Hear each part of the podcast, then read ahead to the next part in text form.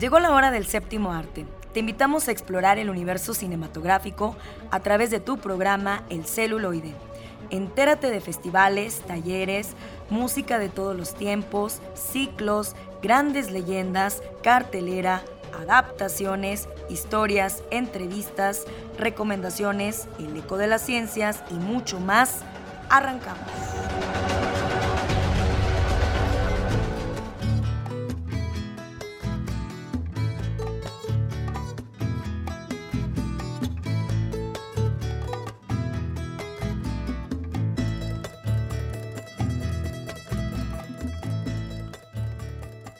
Amigos del celuloide, como siempre es un placer estar aquí con ustedes, disfrutando de los tamalitos, de los buñuelos, ya se acerca la Navidad, estamos en las posadas comenzando, Eduardo Carrillo como siempre en los controles nos acompaña, disfruten del programa porque como siempre tendremos época de oro, recordaremos a, a Lorena Velázquez, así es.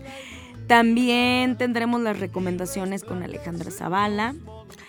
Eh, no se pierdan nuestra entrevista, un homenaje a Jorge Nieto y eh, que estaremos dividiendo en tres episodios. Y como siempre, Cinema Rapsoda tendrá análisis muy interesantes de películas nacionales y también de América Latina. Oscar Ramírez, con su lado ñoño, también tendrá mucha información que analizar. Así que, ¿qué les parece si comenzamos?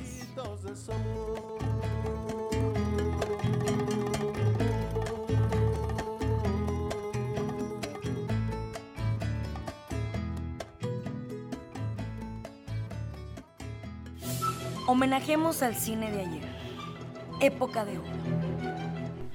Considerada la reina del cine fantástico, cumple 60 años de trayectoria. Cuenta con un historial cinematográfico de más de 90 películas, 35 telenovelas y más de 20 obras de teatro. Hoy, en época de oro, recordaremos a Lorena Velázquez.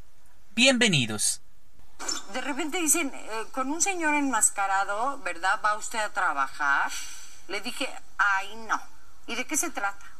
No, pues salen unos murciélagos. Le dije, ay, sí, ahorita voy a hacerla. Dije, estos churros mexicanos no tienen cuate. Y mi papá me dijo, un momentito, si no la quieres hacer, no la hagas, pero tienes que pensar que este cine es una innovación. Y yo dije, yo creo que mi papá está loco. E incluso les pidió más dinero del que normalmente cobraba, con la idea de que dijeran, no, esta cobra muy caro y mejor no la llevamos y llevamos otra actriz. Pero entonces que me va diciendo el santo, sí. Le dije, sí. ¿De veritas? Me dijo, sí. Y hasta le pongo diez mil más, me dijo. Nunca se me olvidará. Y me dice, porque para que sepa usted, yo meto mucha gente al cine. Entonces eso ya me encantó, ¿no? La verdad no estaba yo muy enterada. Y me dijo, soy bien taquillero, Lorenita, no crea. El cine Sonora tenía cuatro mil butacas. Y pasaban una película de Santo contra los vampiros y trabajaba Lorena Velázquez y se llenaba hasta los topes la sala de cine. La crítica los trataba muy mal evidentemente. No le molestaba que mencionaran que las películas del santo eran churros o que estaban eh, mal hechas. Él siempre dijo que sus películas no eran de concurso, que eran películas limpias para divertir al público nada más. Se hacían dos versiones, la versión para México, que era la versión de las vampiras vestidas, y la versión para Centro, Sudamérica y Europa, donde las vampiras estaban desnudas pero bueno, Lorena nunca salió desnuda porque, o sea, decía que no les pagaban más por salir desnuda. En un viaje que hice a Madrid, que mi hermana me fue a recibir, mi hermana ya vivía allá, me dice Tere, a la casa no vamos, te tengo una sorpresita y no y me llevan al, al Gran Vía, a la Gran Vía, a un cafecito y enfrente un cine y voy viendo la imagen del santo inmensa y yo de este lado de reina de las vampiros con mi corona y mi vestido largo y Amigos radioescuchas, muy buenas tardes. Gracias por acompañarnos a una emisión más de su programa El celuloide. Excelente sábado de cine para todos ustedes. María de la Concepción Lorena Villar Dondé nació el 15 de diciembre de 1937 en la Ciudad de México, hija de Eduardo Villar Andrade y Elda Dondé. Su hermana fue la actriz Teresa Velázquez. Al divorciarse su madre, se casa con el actor Víctor Velázquez, ex esposo de Katy Jurado, y de este, ella y su hermana toman el apellido al incursionar en el cine. Estudia ballet y teatro en la Escuela de Bellas Artes, en donde se formó académicamente en técnica teatral con Fernando Wagner, historia del teatro con Francisco Monterde y actuación con Clementina Otero. Es por la profesión de su padre adoptivo que tiene deseos de incursionar en cine, lo cual logra con la cinta Caras Nuevas. Poco después le dan su primer papel protagonista en Un Mundo Nuevo. Su belleza capta la atención de los productores y filma varias películas que sirvieron para darla a conocer y en las que trabajó con figuras como Germán Valdés Tintán, Adalberto Martínez Resortes, Marco Antonio Campos Viruta y Gaspar Enaine Capulina. Paralelamente a sus películas de cine fantástico, filma títulos como Ellas también son rebeldes, del director Alejandro Galindo, El rapto de las Sabinas, junto a su hermana Tere y que filmó en España y en Italia. En 1962 aparece como reina en la película de Santo contra las mujeres vampiro, película de gran éxito que inclusive ganó premio internacional por el maquillaje utilizado. Estafa de amor, con Maricruz Olivier y Jorge Rivero. Fray Don Juan, con Mauricio Garcés. Ya somos hombres, con Valentín Trujillo. Caín, Abel y el otro. Película en la que pese a que estelarizaban tres figuras como Alberto Vázquez, César Costa y Enrique Guzmán, son los personajes de Lorena y Germán Valdés Tintán los que se roban la cinta. Los Desalmados, con Fernando y Mario Almada. Mi amorcito de Suecia, con Julio Alemán. Y la que sería para muchos su mejor actuación, 5 mil dólares de recompensa, de Jorge Fons. En 2011 participa en la cinta Cartas a Elena, en donde participan otras figuras con amplia trayectoria como Ana Luisa Pelufo, Elsa Cárdenas e Irma Durantes y en donde logra interpretar un personaje humilde, lejos de las damas de sociedad que había caracterizado. Actualmente, compagina su trabajo en teatro y videohomes con televisión, en donde también ha logrado éxitos dignos de mención, tales como Cumbres Borrascosas, El diario de una señorita decente, Las Fieras y El privilegio de amar. Se casó en dos ocasiones, con Robert Taylor Morris y Eduardo Novoa, con quien procreó un hijo, Eduardo Novoa Villar, quien es actor, director teatral, musicalizador y ex rockero. Además, ha adquirido el estatus de ícono inseparable del cine de luchadores y de ciencia ficción, por lo cual ha sido homenajeada en distintos contextos, como en el festival El Futuro Más Acá, en Nueva York, en el Festival de Cine Latino de San Diego, en el sexto Festival Internacional de Cine de Acapulco y recientemente en el primer Festival Feratum de Terror, Fantasía y Ciencia Ficción. En 2014 regresó al teatro con el musical Maine, junto a Itati Cantoral. ¡Lo sabía! Pero ¿cuántas veces te lo dije a su padre? Este muchacho va a acabar muy mal. Es que era tan malo que... Hasta con el coche acabó. Me arrebató las llaves y salió corriendo.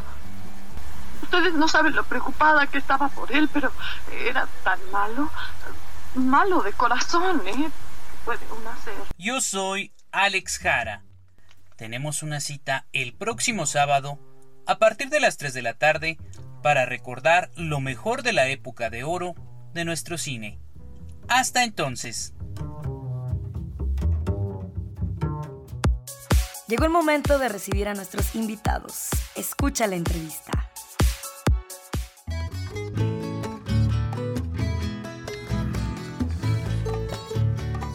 Muy bien, pues continuamos con más aquí en el celuloide y me complace presentar el día de hoy a Adán Nieto y a Darío Parga que vienen a compartirnos este magnífico trabajo que realizaron en homenaje al maestro Jorge Nieto, un gran aficionado al cine, conocedor de, del cine mexicano y con estos grandes temas. Eh, en homenaje a él, ya habíamos tenido la oportunidad de compartirles eh, como un águila. Lo habíamos también estrenado en el Día Internacional de los Museos bailando también y pues ahora ya está recién salidito del horno y con una eh, portada magnífica que es alusiva al cine. Así que pues felicidades, bienvenidos muchachos, después de creo que de todo un año, ¿no? De haber estado trabajando, pues aquí está el resultado, platíquenos. Sí, ¿qué tal, Pati? Muchas gracias por la invitación, por supuesto, también un saludo a la audiencia. Y sí, efectivamente, ya un poco más de un año en lo que era una especie de compromiso, no nos gusta tanto hablar ya de promesas, como que ya lo entendemos más, confiamos más en los compromisos. Ya estaba pendiente y sí, efectivamente lo sacamos eh, en la fecha que coincidía pues, con, con su deceso. Y la producción, mezcla y demás ya coincidió también con las celebraciones del Día de la Docencia y entonces como resaltamos mucho su trabajo, el trabajo de Jorge Nieto como maestro durante tres décadas, pues nos pareció también un momento muy oportuno para promocionar el material de homenaje. Así es, y estos temas eh, que fueron recopilando son del gusto del maestro, platíquenos, ¿tienen que ver mucho con su esencia? Sí, Pati, mira, antes de darle la palabra también aquí a nuestro amigo Darío, eh, que por supuesto él siguió todo este proceso de manera simultánea. Em, fue, cuenta con la amable participación de muchos amigos y amigas que fueron eh, también amistades comunes y, que con mucho gusto y de manera desinteresada, pro bono, pues, aceptaron trabajar y, e ir a, grabar en el estudio aquí de Darío, quien hizo la mezcla, masterización, el cuidado de toda la edición. Eh, y uno de los, mm, como, pues no era un requisito, pero era una como petición muy afectuosa de decirles, a ver, la canción que quieran dedicarle, nada más tiene este esta mm, cualidad, que sea la que él más les pedía. No necesariamente la que más te gusta a ti para él o la que más te gusta a ti personalmente que le quisieras dedicar o, o con la que más lo recuerdes, sino la que más le gustaba a él y que te pedía más para interpretar. Ese fue el requisito y así se, se juntó una, pues una compilación de temas eh, pues muy eclécticos precisamente por estas eh, características de la participación de quienes intervienen y de, y de los gustos tan diversos pero cuidadosos que tenía Jorge Nieto. ¿Y cómo le hicieron? Porque creo que muchos cantantes quisieron sumarse al proyecto. ¿Cómo fue la selección o cómo se fue armando toda esta producción? Este, bueno, antes que nada, gracias este, por el espacio, Patti, y bueno, un saludo a toda la audiencia. Este, pues mira, los proyectos finalmente se van armando. Creo que los proyectos, sobre todo discográficos, y yo que tengo como un poco más de experiencia en este ámbito de los de las grabaciones de los discos y que por lo regular me dedico a hacer discos muy personales desde una óptica pues, así absolutamente personal. Lo que te puedo decir es de que incluso estos proyectos son sumas de muchas voluntades. Es muy difícil realmente este decir este eh, yo pienso y yo decido cómo se hacen tal las cosas, ¿no? entre las sumas de voluntades evidentemente se van modificando los rumbos que de, origen se tienen. Creo que en el particular de este disco para Jorge hay una línea muy clara de que ya comentó Adán de, de realización, de de pues empatías, de cariños, de, de, los momentos que, se, que compartimos con Jorge y lo que nos brotaba en esos momentos, ¿no? De, cómo nos relacionábamos con Jorge a través de las canciones, ¿no? Los que estamos participando en el disco. Evidentemente mucha gente, hay muchos, ¿no? Pues, conocidos y amigos, seguramente hay una infinidad que se quedaron fuera del proyecto.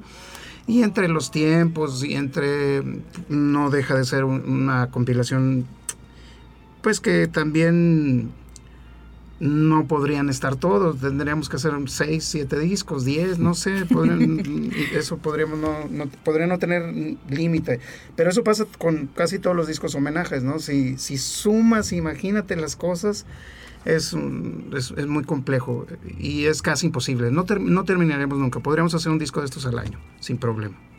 Pero bueno, creo que este, más que, que pensar en esto, pensamos en los que sí pudieron estar, los que sí vinieron, los que acudieron al llamado, este, y pues eso es una cosa muy importante porque pues no nada más determina los que no están también querían mucho a Jorge, vamos, pero, pero esto es, es un proyecto concreto. Los que vinieron, este, pues venían con muchas ganas, muy entusiastas y con una, este, pues con un cariño, sobre todo con el cariño. Es un disco que si tiene una de sus mayores cualidades es que tiene mucho cariño. Es un disco hecho con mucho cariño y eso eh, le falta a muchos discos que hacemos muchos de los que nos dedicamos a la música. Cariñito, tantito cariñito. Y este tiene mucho de eso. Y aunque hay muchas sumas de voluntades, no todas estas cosas cuestan mucho y cuestan mucho, mucho, mucho. El dinero, el dinero siempre está presente. Lo que sale gratis tiene un costo, sí, también, pero, pero esto no es digamos completamente es gratuito para la gente eso es creo que es un plus la gente debe mm, tal vez no sería la palabra pero no voy a usar otra eh, debe saber que aunque se le entrega en las manos, hay muchísimo trabajo y muchísimo esfuerzo implicado en muchos sentidos y el económico tengamos cualquier estructura ideológica, sociopolítica, está implícito. Siempre hay un gasto, siempre. Entonces, para la gente es gratis, pero nada más.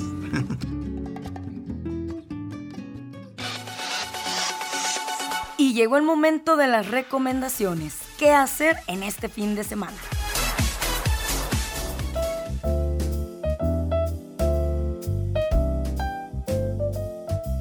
Muy buenas tardes amigos del celuloide. Muchas gracias por sintonizarnos en este sábado de cine, como siempre a través de Radio Universidad. Les habla Alejandra Zavala y les doy la bienvenida a nuestra sección de música, cine y teatro. Hablando de películas navideñas, normalmente hablamos de películas románticas, infantiles o familiares, en las que se resaltan sobre todo valores como el amor, la unidad, la importancia de la familia y los amigos y estar al pendiente los unos de los otros, cuidarnos los unos a los otros. Algunas nos hablan incluso de lo importante que es seguir el corazón y buscar nuestro camino, aun si eso implica cambiar de rumbo, estando ya muy avanzados en un sendero andado por años.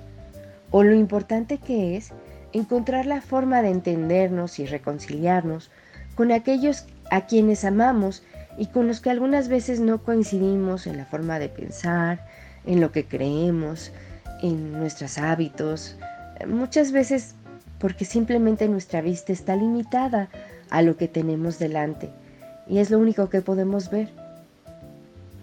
Algunas veces hay que tomar distancia y dar un paso o dos atrás para poder ver mejor todo el panorama. Ahora sí que como dirían en inglés, Sometimes all it takes is to see the big picture. Y sobre todo, apreciar y atesorar cada momento que podamos pasar con nuestros seres queridos, porque la vida es corta y nunca se sabe.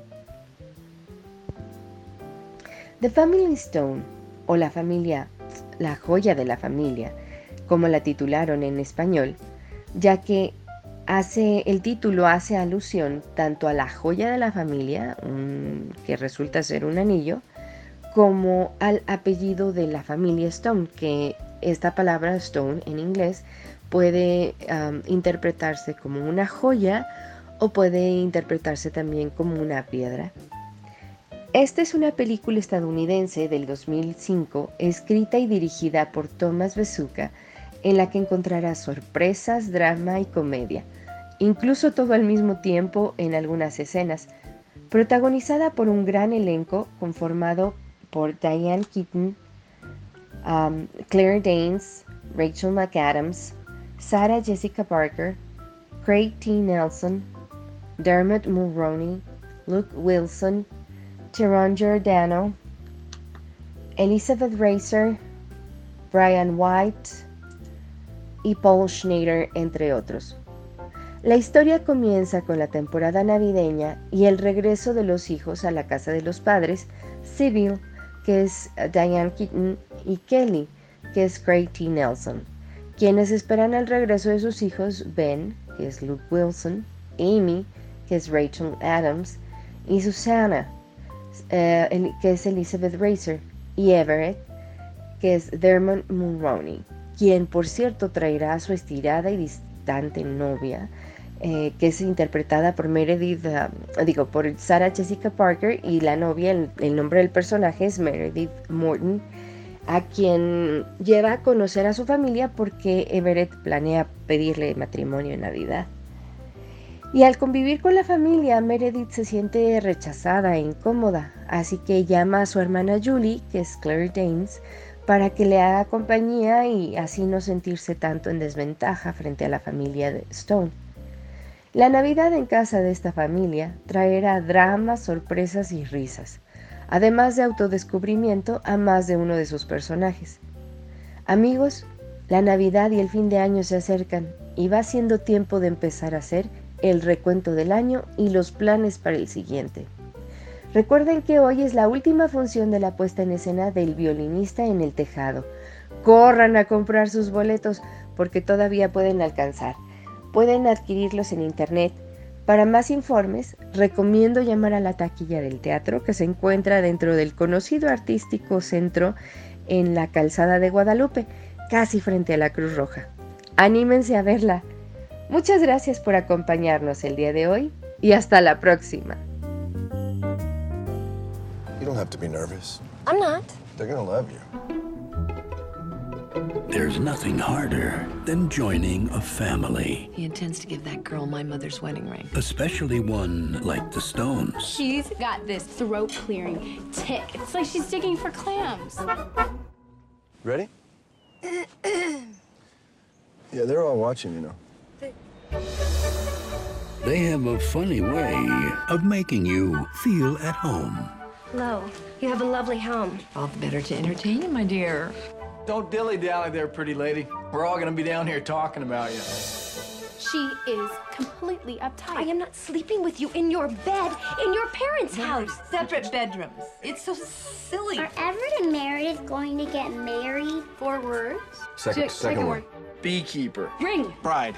Always a bridesmaid, never a bride. They hate me. They hate they me. They just met you.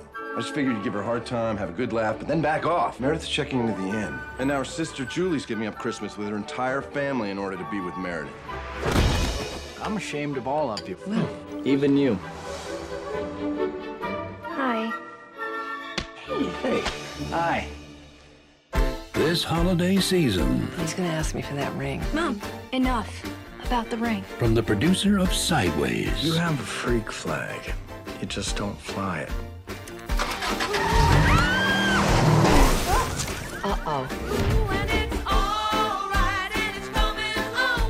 Will try to behave like a civilized family. I don't care whether you like me or not. Oh, of course you do. Claire Danes, Diane Keaton, Rachel McAdams, Dermot Mulroney, Craig T. Nelson, Sarah Jessica Parker, and Luke Wilson. The Family Stone.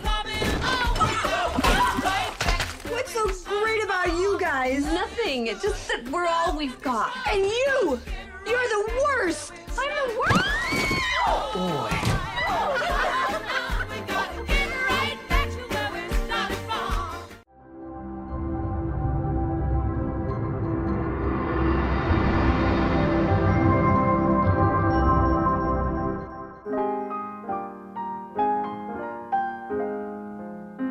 Bienvenidos a la sección de ficción, cómics y otras rolas, donde ahondaremos en elementos de la cultura nerd. Adelante con esta sección.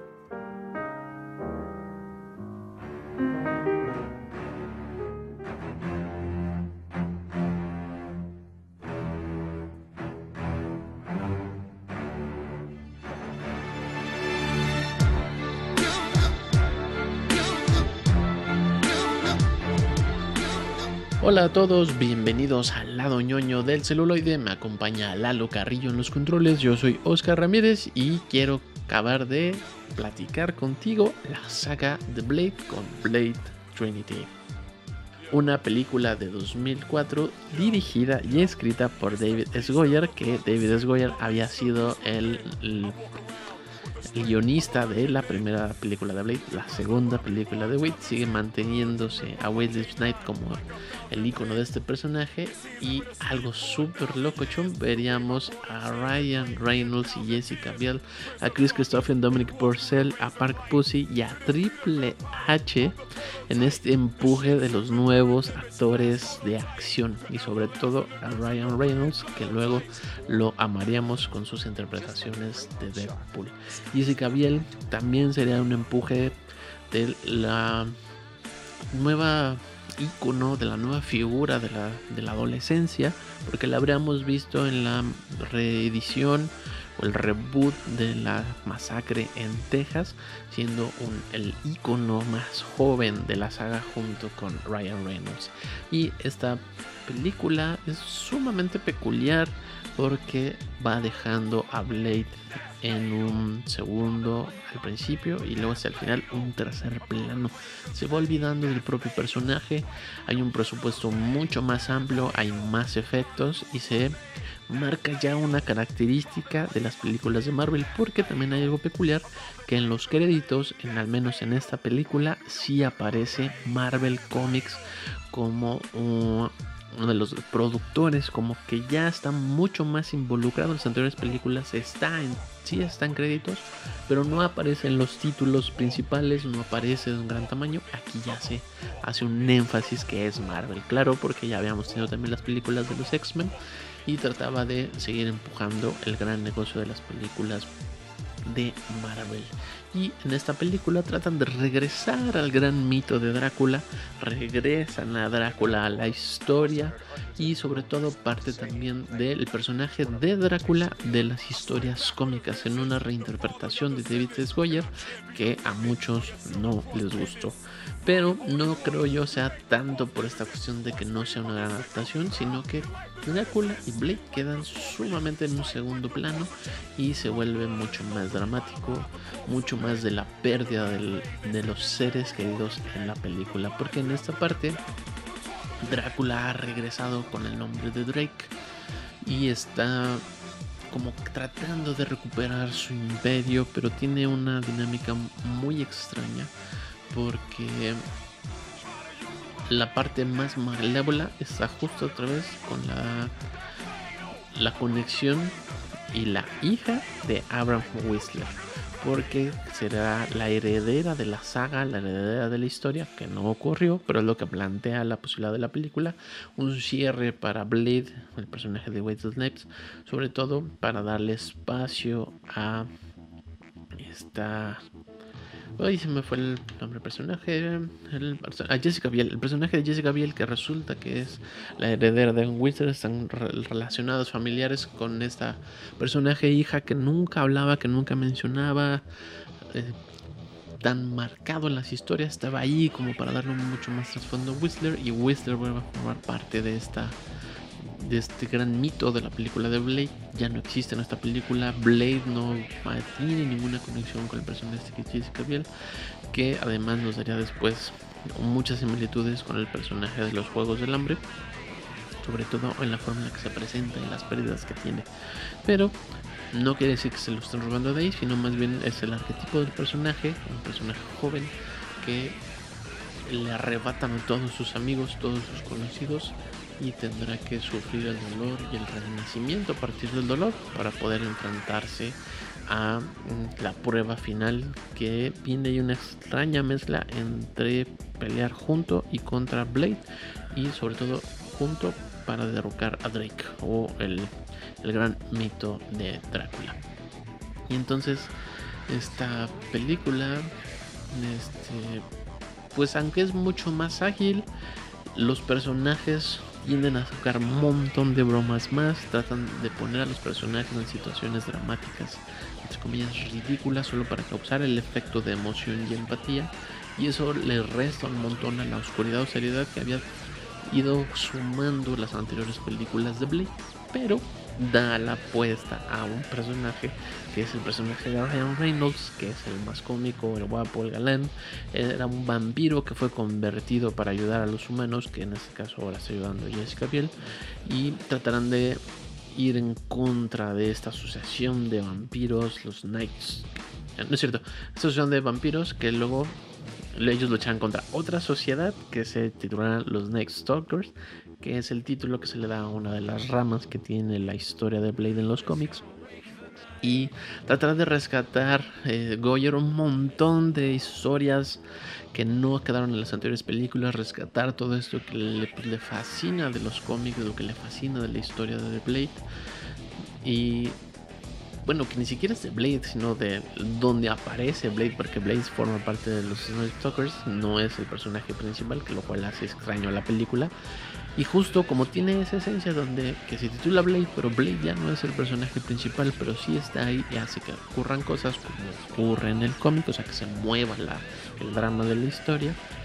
La película no empujó tanto, no fue tan bien recibida, no llegó a las grandes pantallas, creo que si llegó estuvo muy poco, fue más bien una película para la para las casas ¿no? Y entonces una película que tuvo muchos problemas de producción, estuvo involucrado Triple H como este gran momento de empujar a las figuras de la lucha libre en, películas de acción que en el 2004, 2008 hubo así un boom y sobre todo porque la lucha libre en ese momento, esa franquicia de lucha libre, la WWE, NWO, eh, de WrestleMania y todos estos momentos del, de la WWE estarían en un gran auge. Ryan Reynolds, conocido como The Cracker, sí es el personaje principal de las historias de los cómics donde aparece Blade, porque de eso se trata él, de las historias de Hannibal King.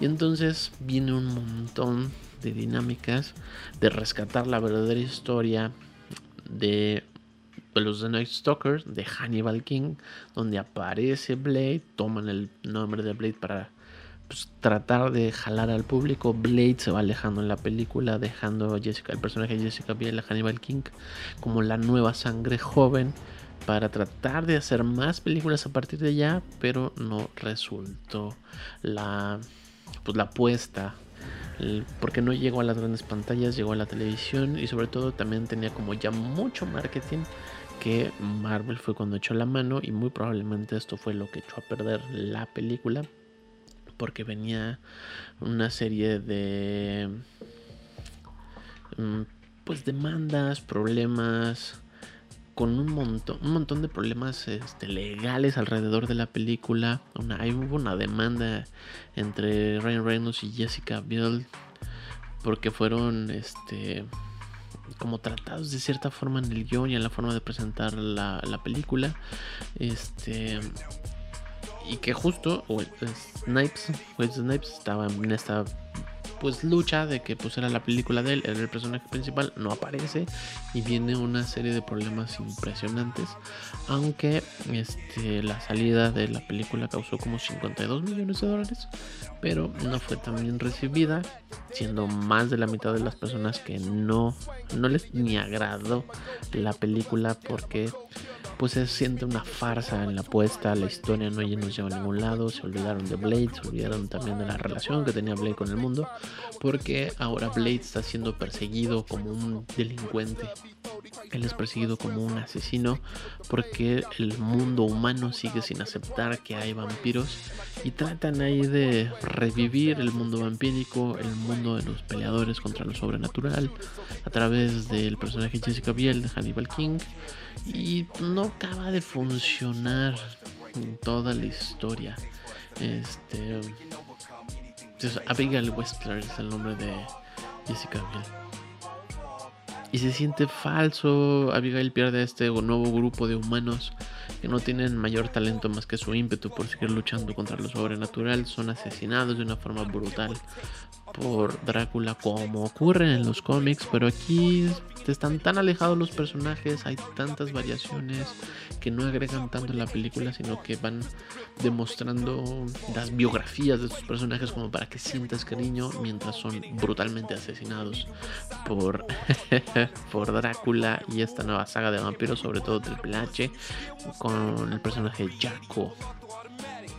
Y pues no, el momento más eh, con mayor drama en la película es cuando Jessica Biel se da cuenta de esto, que ha perdido a todos sus amigos y Blade le dice, sácalo, llora, tienes que enfrentar esto con dolor y la única forma es haciéndolo llorando. Y entonces viene una escena ahí muy extraña, fan fanservice hacia Jessica Biel que pues tampoco queda tan bien no funciona tampoco como eso. La hace ver, pues, hasta cierta forma, un momento vulgar de la película para sentir una serie de empatía que la verdad no le funcionó a Goyer.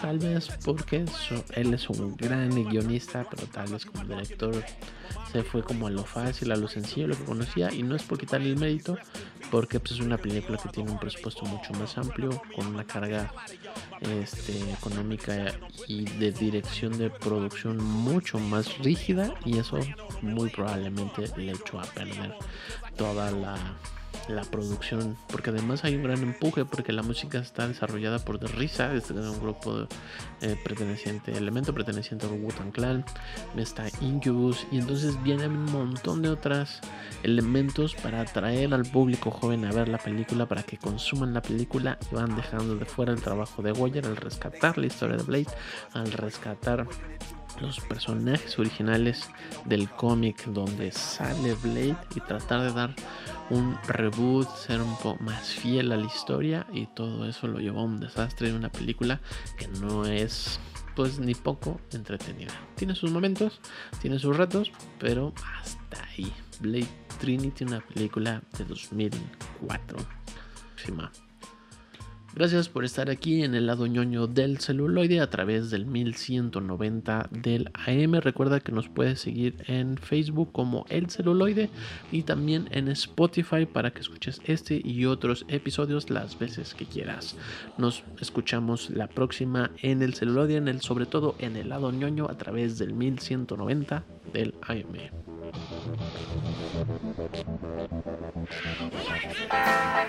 Cinema Rapsoda historia del cine, melodrama y vida cotidiana.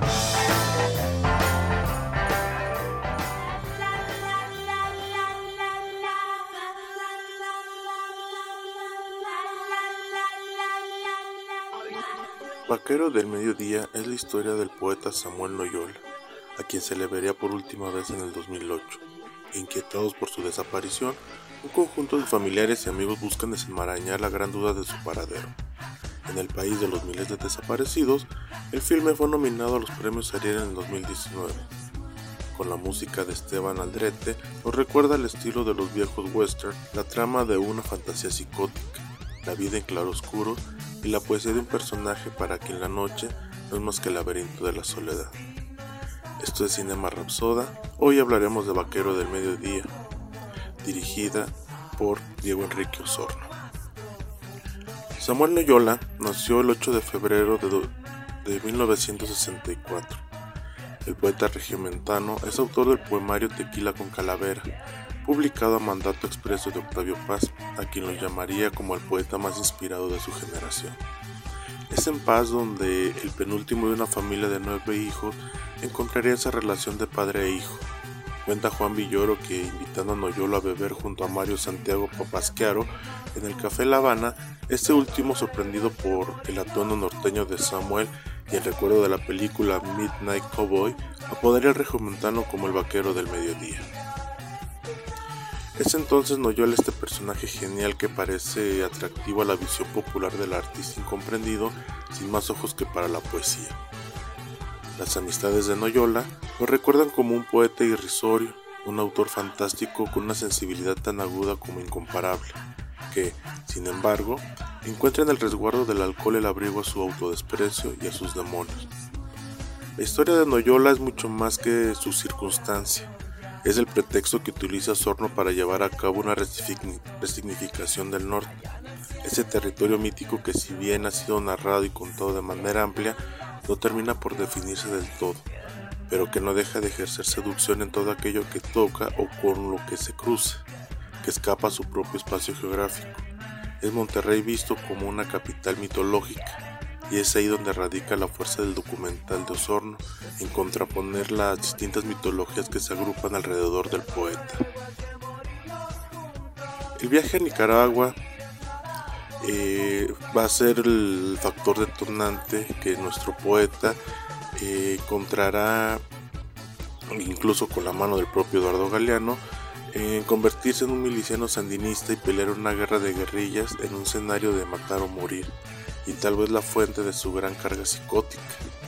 Osorno, Osorno no solo nos presenta este trabajo como una suerte de oda a la vida errática e impredecible de Noyola, acompañado del trabajo fotográfico de María Seco, nos va sumergiendo en este retrato de Monterrey como una ciudad producto de la inspiración de las letras decadentes de Noyola. A través de entrevistas a vagabundos y vecinos de las comunidades, vamos, descubriendo los entramados que envuelven a una figura relevante de la ciudad de las montañas de concreto, a un mito que ha sido devorado por el tiempo que le tocó vivir. Utilizando los archivos que Osorno eh, utiliza en el documental, estos también contribuyen a echar leña al mito de Noyola. La noche, el alcohol, el desierto, la ciudad, los grupos de poetas que recorren las cantinas discutiendo versos hasta amanecer borrachos, los poetas borrachos ya amanecidos que buscan algo sin saber qué es. Samuel Noyola se convierte entonces en la representación de carne y hueso de su poesía. El desgraciado que busca pelea con sus amigos, el robabolsos para seguir bebiendo, el vagabundo que baila con la paranoia de una noche sin luna, el que duerme en camionetas y su mejor aspiración laboral es ser franelero para un salón, para un salón de baile. Una pisada más firme se percibe en Vaquero del Mediodía cuando Diego Enrique Osorno decide seguir por el camino del documental con resultados cada vez más sólidos, cuya visión periodística ha atinado en encontrar la nota dentro de una situación aparentemente intrascendente a un tema mucho más dúctil que cualquier otro con que haya trabajado antes. No digo fácil, pues la cercanía es tanta que al tiempo que puede intervenir una luz de cuestiones sentimentales, cuenta con tanta información que la selección pudo haber sido difícil. Con cámara en mano, Osorno busca a su amigo poeta en las cantinas, donde lo imagina metiéndose en problemas por un trago o por un recital de poesía improvisado. Lo busca en un hospital psiquiátrico, en las morgues, previendo que la adicción de Samuel al alcohol solo pudo haberlo dirigido a alguna camilla de la institución. Lo busca incluso en las fosas comunes diseminadas por todo el territorio mexicano Nadie sabe dónde fue a parar el futuro de la poesía mexicana. La cara de Noyola aparece pegada por todos lados, en los paradores nocturnos, en las persianas de los locales cerrados, en las cabinas de los camiones que recorren México. Una cara como de alguien que esconde algo, dice un vagabundo, o mejor, una cara como de alguien que se está burlando de todos nosotros. El tema es que Noyola, a partir de su estampa, su temperamento, su talento y sus hazañas, ha ido de boca en boca, tornándolo por una experiencia extraordinaria que solo algunos vivieron o vieron, y por supuesto el atractivo de lo enigmático que supone en el gusto de las generaciones de escritores que no lo conocieron. El mismo Osorno acepta el peso sentimental en su vida y formación de periodista. A diferencia de otros trabajos, la dirección es totalmente suya y eso queda claro al ver la cinta que tiene un tono muy personal. Vaquero del Mediodía representa para Osorno la búsqueda de un amigo y también del homenaje a un espíritu admirado. Y es Samuel Noyola, el poeta que encarna todos los encantos. No solo tenía las actitudes de un personaje extraordinario, sino también una obra de gran valor.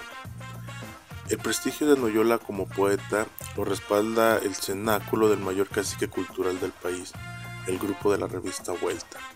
Con el impulso admirativo de Octavio Paz, Noyola llegó a ese grupo y fue colaborador y editado por ellos mismos. La imagen del documental se acrecienta cuando la figura de Paz lo arropa dotando de un brillo más profundo. Por otra parte, la obra Tequila con Calaveras, ahí está, vitalizándose con la visita de nuevos lectores, Después de mucho desvarío, viviendo prácticamente en la indigencia, desaparece, se le pierde toda huella. Las suposiciones eh, fueron rodando por los años y de alguna manera trastocada como una moneda que va de mano en mano.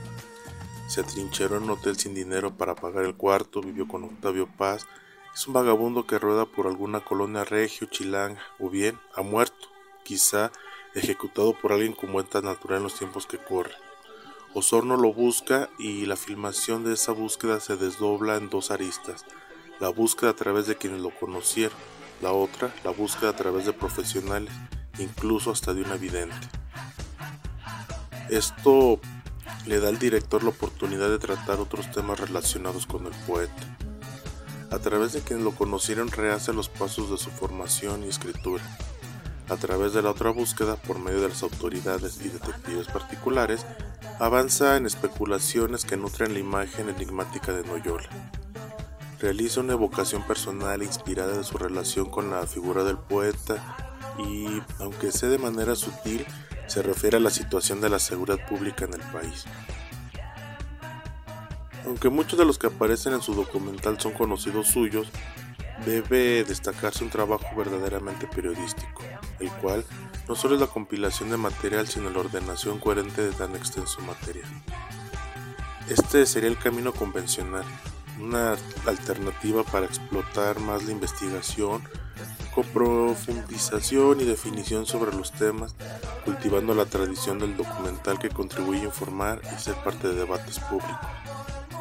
Sin embargo, la curiosidad capacidad para indagar y el humor contenido del Sorno podrían apuntar también en una dirección más al alcance de las obras que trascienden a la comunidad local y acaso llegarían a ser perdurables a nivel nacional y en la memoria colectiva del país. Lo cierto es la sensación de una obra lograda. Osorno crea una obra que revela la autenticidad de Noyola con un tono personal y bien dirigido que Vaquero del Mediodía no se reduce a una mera evocación o recuento de datos, sino a una exploración por la vida de un poeta que termina por ser verdaderamente poética. Y las preguntas que recorren las mesas de los entrevistados nos permite crear el mismo sentido de catarsis al escuchar, por ejemplo, cuál es el lugar de los poetas en las sociedades contemporáneas hasta qué punto es tolerable la figura ya no solo del poeta, sino la del poeta errante. ¿Cuál es el costo que tiene que pagar hoy quien no acepta quedarse quieto?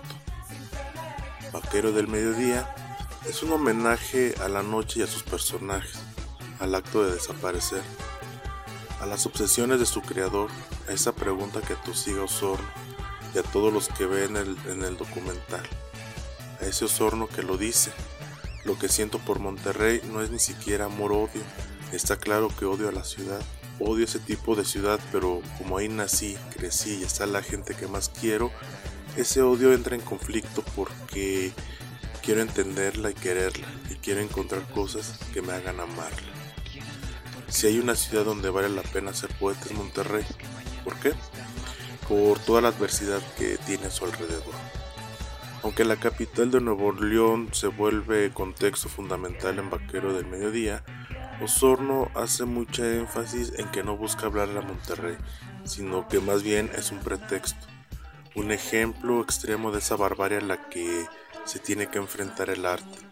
El mundo en el que vivimos es ese mundo bárbaro pero a la vez auténtico, emergente, al amparo de calaveras y tequilas. Esto es, esto es lo que quiere decir en Vaquero del Mediodía. Esto fue Cinema Rapsoda. Nos vemos hasta la próxima.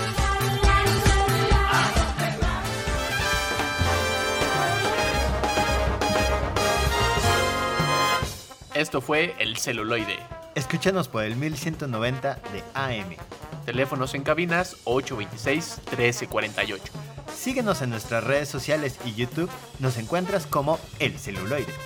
Dirección de Radio y Televisión de la Universidad Autónoma de San Luis Potosí.